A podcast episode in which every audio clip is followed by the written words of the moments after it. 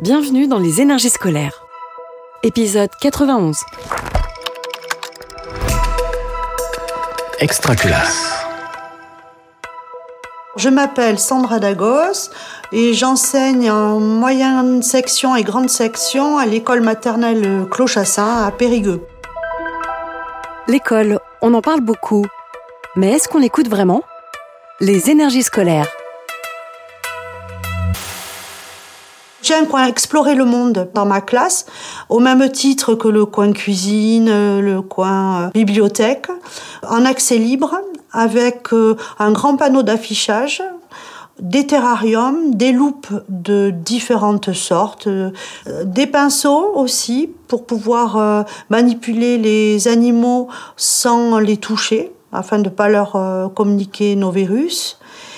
En ce qui concerne le matériel, rien n'est très coûteux. Les terrariums, ça peut être une boîte en plastique sur laquelle on met un carton dessus. Les loupes se trouvent en grand magasin, ça coûte pas du tout cher.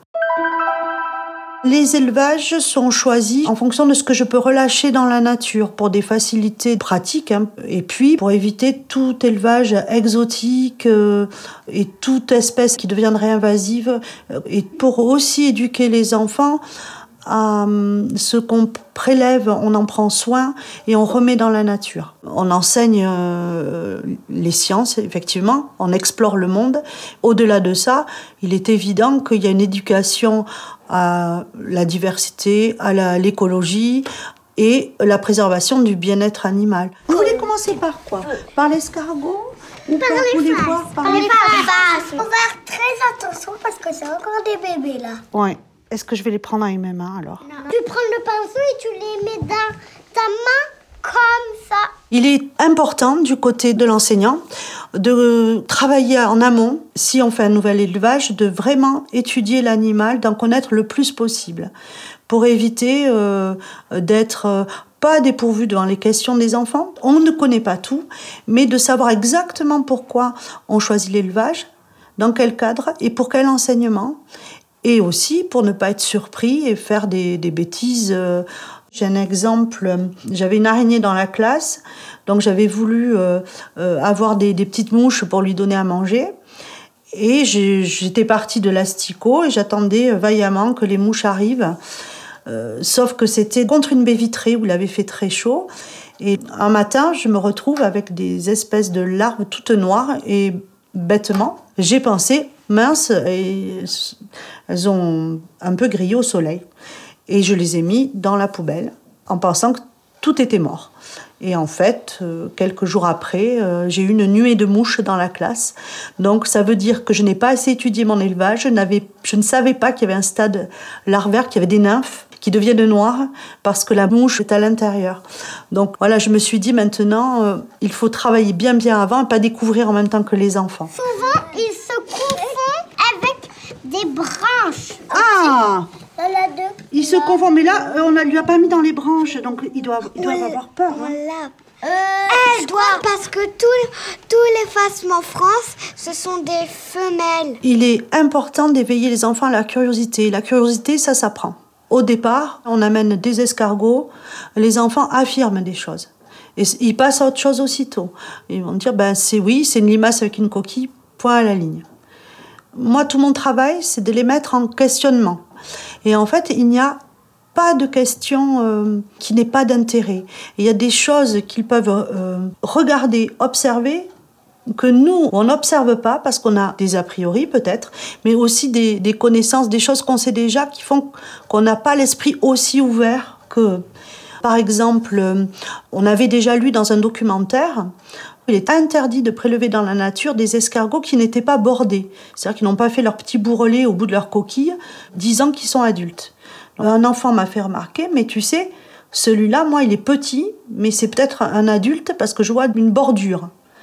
Donc ça veut dire que peut-être il existe une biodiversité des espèces différentes où la taille adulte n'est pas la même pour chaque espèce.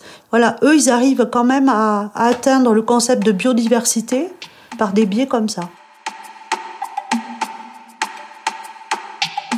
Le concept de la mort, c'est un concept qu'ils peuvent pas atteindre, mais qui commencent un petit peu à atteindre en se rendant compte par l'observation qu'un animal ne va pas revivre euh, comme ça. On a vu que nos phasmes étaient morts. Je les ai laissés euh, volontairement euh, dans des plateaux pour qu'ils puissent voir qu'ils ne ressuscitaient pas, malgré l'eau qu'ils peuvent leur mettre dessus, parce qu'ils se sont bien aperçus que c'était sec, qu'ils étaient déshydratés. En regardant aussi, en observant la morphologie d'un animal, ils relèvent des similitudes entre les différents animaux. Donc ils font des comparaisons, ils commencent à faire des classifications et avoir des conclusions provisoires. Alors mon travail, c'est de bien leur dire que euh, pour l'instant, on croit ça, mais qu'est-ce qu'on sait et comment on peut le savoir?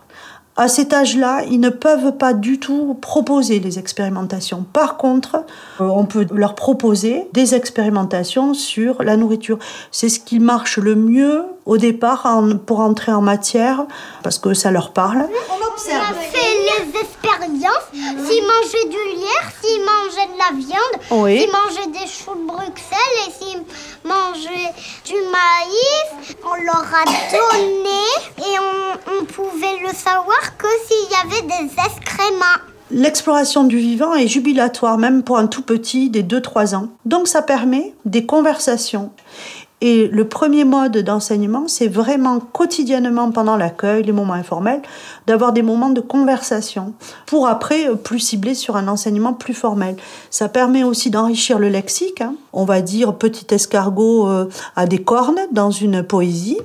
En science, on parle de tentacules. Les formes aussi langagières. Euh, si je vois des excréments, alors je peux penser que l'escargot a mangé. Le si alors, c'est une forme langagière assez euh, soutenue. Ça permet de découvrir le questionnement, ça permet d'écrire, de dessiner le réel, de légender, de travailler sur l'espace et la structuration du temps, et à très long terme, puisqu'on parle en mois, on parle en cycle de vie, donc bien au-delà de ce qu'un enfant de maternelle qui est dans la semaine et le jour peut euh, intégrer, mais par ce biais-là, on va aussi loin que ça assez facilement.